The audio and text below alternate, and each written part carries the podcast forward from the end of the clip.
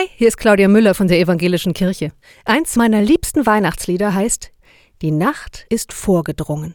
Wenn die Nacht vorgedrungen ist, dann wird es bald Tag. Keine Dunkelheit dauert ewig. Über Gott heißt es in der Bibel, er ist das Licht der Welt. Und dieser Gott, der es hell macht, kommt zu allen, die im Dunkel wohnen. Daran hat mich Weihnachten erinnert. Wendet euch an diesen Gott, dazu mache ich euch Mut.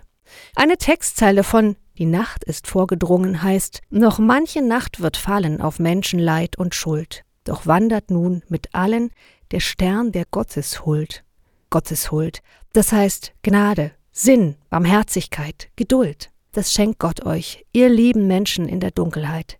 Gott ist für euch, für euch wird Gott Mensch und er kommt in eure Dunkelheit. Beglänzt von seinem Lichte hält euch kein Dunkel mehr, von Gottes Angesichte kam euch die Rettung her. Wo Gott ist, kann es wieder hell werden. Bleibt behütet.